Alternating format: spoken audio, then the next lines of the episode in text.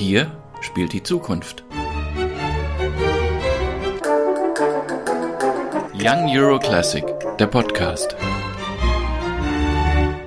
Young Euro Classic, der Podcast, heute mit Jason Danner, dem künstlerischen Leiter des CO Chamber Orchestra. Jason, CO Chamber hat eine ganz besondere Philosophie, denn künstlerischen Leiter gibt es eigentlich nicht.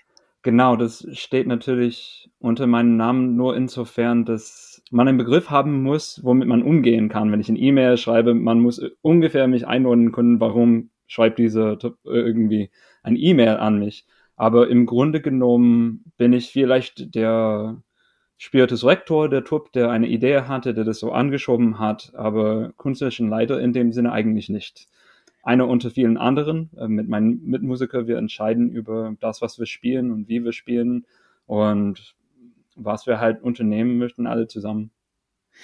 Das heißt, es gibt eigentlich viele Dirigenten und gleichzeitig keinen. Wie funktioniert das? Also man kann es sich mit dem Duo vorstellen, Trio äh, oder Quartett. Einer ist der Impulsgeber für die anderen. Wie ist es in einer großen Gruppe ohne Dirigenten? Es ist eine bewusste Entscheidung. Macht das chaotischer, unberechenbarer oder impulsiver? Das ist letztendlich die Frage, die uns antreibt oder eins von den Fragen, die uns antreibt.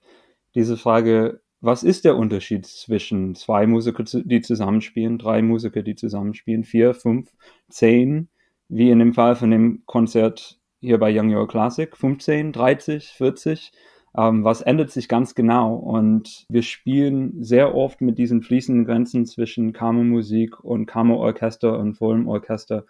Und entdecken immer Neues dabei, wie wir miteinander umgehen müssen, wie man Proben gestalten kann. Der Klassikbetrieb im Allgemeinen hat ein paar sehr festgefahrene Strukturen, wie man proben sollte, um schnellstmöglich zu einem guten Konzert zu kommen.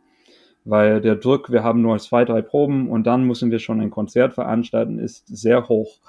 Und für uns geht das Ganze, die ganze, die ganze Sinne von unserem Ensemble darum, okay, wenn man sich von diesem Druck entfernt und sagt, uns ist weniger wichtig, dass wir ein Konzert produzieren und wir sind auch bereit zu scheitern, ähm, was in vielen Fällen, Fällen man nicht ist, ähm, was können wir dabei entdecken? Wir machen das jetzt seit sechs, sieben Jahren und in dieser Zeit haben wir wirklich herausgefunden, wenn man das riskiert, wenn man das Scheitern riskiert, kann man tiefer in das Stück hineingehen, kann man miteinander mehr finden.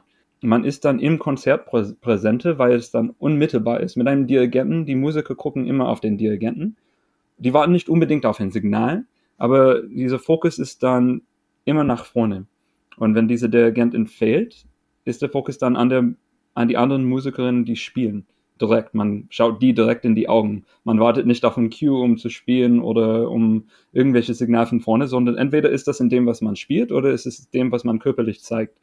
Und unsere ganze Proben gehen darum, uns in diese Situation einzuarbeiten. Okay, was brauchen wir aus dem Konzert? Was muss ich irgendwie in dieser Phase wissen? So, wir fangen ganz langsam an mit, okay, wir müssen das Stück kennenlernen. Wir müssen wissen, wie, jeder wie ein Dirigent in Anführungsstrichen. Ähm, was passiert in der Partitur? Wer hat hier die führende Stimme? Wo sind die anderen Stimmen? Wie können die zusammengesetzt werden? Wir probieren sehr viel aus. Immer noch dem Motto, wenn man eine Idee hat und es ist eine ernst gemeinte Idee und man sollte nur reden, wenn man eine ernst gemeinte Idee hat, probieren wir es aus. Volle Kanne und gucken, ob es funktioniert. Und das Gute ist, mit Musikern, die offen sind, es stellt sich sehr schnell heraus, ob das eine tragfähige Idee ist oder nicht. Und wenn ja, dann stellen wir das in die Kiste. Okay, so könnten wir das spielen. Und wenn nicht, dann legen wir das zur Seite. Und man sammelt zwei, drei verschiedene Arten, eine Phrase zu spielen. Und sagt, okay, wir, wenn wir das so spielen, bedeutet das für die nächste Phrase das. Man baut zusammen einfach ein Stück auf diesen Grundstein. Weil wenn wir anfangen zu spielen im Konzert, das, was wir spielen mit dem ersten Ton, das vergisst man als Publikum nicht mehr. Das ist jetzt im Raum. Man muss damit umgehen. Und so der Vorteil in diesem Prozess ist, okay, man weiß, er war vielleicht an dem Abend ein bisschen empfindlicher, hat es ein bisschen leiser gespielt, okay, cool, dann können wir diese Phasenart nehmen. Und dann gehen wir in diese Richtung und wir entdecken, was das dann, was das ergibt. So, das ist dann weniger ein so oben nach unten, das ist die Interpretation, so werden wir das machen und eher eine Wanderweg durch den Wald. Man könnte nach links, man könnte nach rechts. Wir wissen ungefähr am Ende des Tages, wir wollen in diesem Dorf enden und wir versuchen dabei vor allem den emotionellen Inhalt des Stückes und jede Phrase und jede Situation innerhalb eines Stückes zu entdecken. Das so, was meint der Komponist oder die Komponisten hier in dem Moment? Ob eine Farbe oder ein Bild oder ein Gefühl oder irgendwas, eins von diesen menschlichen, nicht unbedingt mit Würde beschriebenen Umständen. Wenn man das hat, dann kann man es auch nicht falsch spielen. Und es ist egal, ob man lang oder kurz spielt oder die Phrase unbedingt bis zu diesem Ton oder jenem Ton macht. Man weiß, okay, dieses Effekt möchte ich erzielen, dieses Gefühl muss ich finden. Und solange wir das erreichen, dann müssen wir nur die verschiedenen Wege folgen, wo auch immer wir hingehen. Funktioniert das halbschriftlich? Ich stelle mir vor, wenn man Absprachen getroffen hat, macht man ja Einträge in seine Noten. Und das muss man wahrscheinlich auch in dieser Arbeit machen. Wenn man aber entschieden hat, an dieser Stelle wollen wir tief in die Traurigkeit reingehen, die zum Beispiel Brahms komponiert hat wenn dann aber an diesem Abend, so wie Sie das gerade beschrieben haben, jemand, der die Stimme führt, entscheidet, ha, ich bin aber heute mutiger, dann wird das ganze Stück mutiger, aber auf meinem Zettel steht immer noch oder in meinem Eintrag steht immer noch ganz verhalten. Ähm, muss ich da dann mein Gehirn oder auch meine Brille ausschalten und das darf ich nicht mehr lesen, sondern muss ganz ins Gefühl gehen? Funktioniert das überhaupt mit allen? Wir spielen nicht dann unbedingt nach unserem eigenen Gefühl, sondern das ist eigentlich der ganze Spaß an dem ganzen Unternehmen. Alles, was wir da machen, ist im Gespräch mit der Situation, mit anderen Menschen, mit dem Publikum, mit dem Abend, wo wir jetzt sind. Keiner agiert für sich alleine.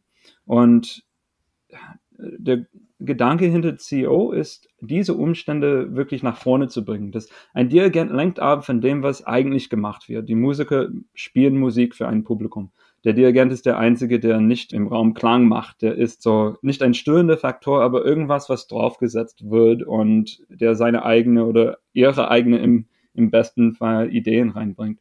Und der Geige zum Beispiel fühlt sich an dem Abend mutig an, aber er weiß, wir haben das geprobt und wir haben herausgefunden, dass Traurigkeit die Gefühlslage für diese Situation ist, dann ist es eine andere Art von Traurigkeit. Unser treibendes Prinzip ist, dass es gibt keine Konflikte, die nicht lösbar sind, dass es immer eine Synthese gibt zwischen zwei Sachen. Das ist, man kann richtig philosophisch werden, wenn man möchte, aber es gibt so diese Hegelian-Gedanken, dass es eine, ähm, eine Thesis und eine Antithesis gibt und daraus muss nicht unbedingt ein Konflikt entstehen, man muss nicht von, von zwei Gegenpolen reden, die gegeneinander prallen und einer muss gewinnen, sondern man kann aus zwei verschiedenen Sachen irgendwas Neues entstehen lassen.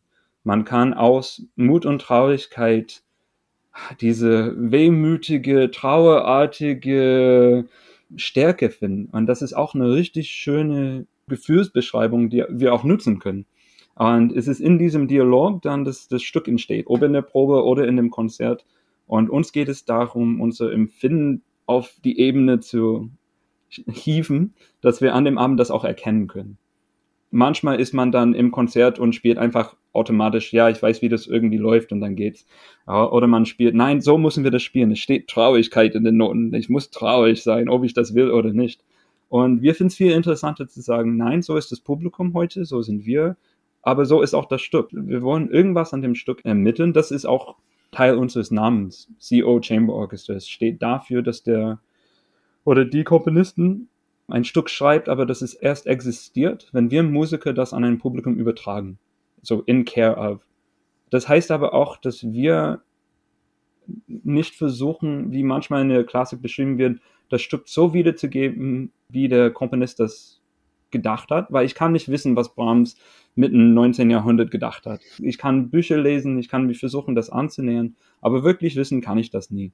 Ich kann aber wissen, was die Noten mir sagen, was meine Erfahrung ist, was meine Erfahrung mit den anderen ist und an dem Abend versuchen, das so zu vermitteln, dass das Publikum das versteht, dass wir das verstehen und dass wir im besten Fall eins von diesen Momenten haben in der Musik, wo ein Funke überspringt wo das Herz so kurz mal innehält, wo man es, einen, Schlag, äh, einen Herzschlag äh, verpasst.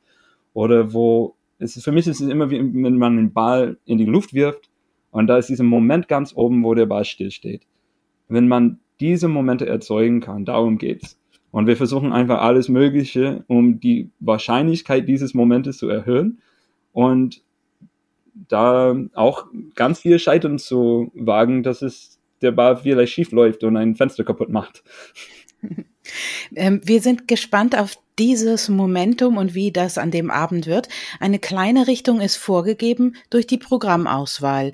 Sie stellen zwei Jugendwerke gegenüber von Johannes Brahms. Wir haben schon ein bisschen über Brahms gesprochen, von Benjamin Britten.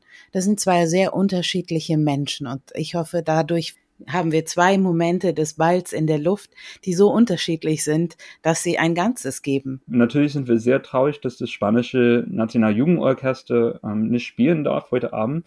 Wir leiden alle, alle, alle, alle im selben Boot, ähm, dass wir vieles nicht machen können, was wir gerne machen wollen als Musiker und sonst wie auf der Welt. Und wir müssen dann schnell überlegen, was können wir von unserem Ensemble anbieten. Wir sind kein Symphonieorchester, was dann innerhalb kürzester Zeit ähm, Tchaikovsky oder Mahler oder äh, ein großes Stück zusammenwerfen können. Aber es gibt Sachen, die wir sehr gut machen können. Und eins davon ist, keine Symphonie zu spielen. So, wir haben sehr bewusst zwei Stücke ausgesucht, die symphonische Ambitionen haben, aber im letzten Moment das nicht werden möchten. Dieser Name Nummer 1 von Brahms hat er mit 25 geschrieben. Und als er auf dem Weg war, ein Komponist zu werden, der auch Orchesterstücke schreibt, der war selber Pianist, kannte nur das Klavier und musste lernen, was die Instrumente machen können.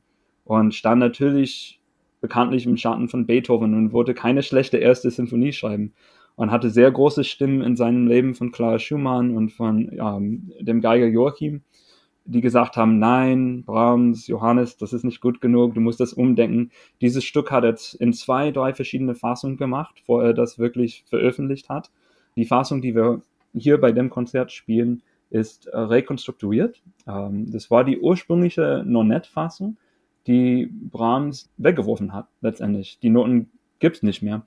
Und ein Arrangeur hat versucht, vor 15 Jahren oder so, die originale Partitur zu rekonstruieren in, in der Form, was wir hier bei dem Konzert spielen. Aber auf jeden Fall, die sind in beiden Fällen nicht Sinfonien von sehr jungen Komponisten. Und das fanden wir spannend. Diese, ich habe symphonische Ambitionen, ich will irgendwas ganz Großes machen, aber ich mache das in einer sehr kleinen Fassung. Ich bin ein junger Komponist und ich wage das nicht, meine erste Symphonie zu schreiben, deswegen schreibe ich eine Symphoniette. Und diese These, Antithese, wovon ich gesprochen habe, steckt für mich auch da drin.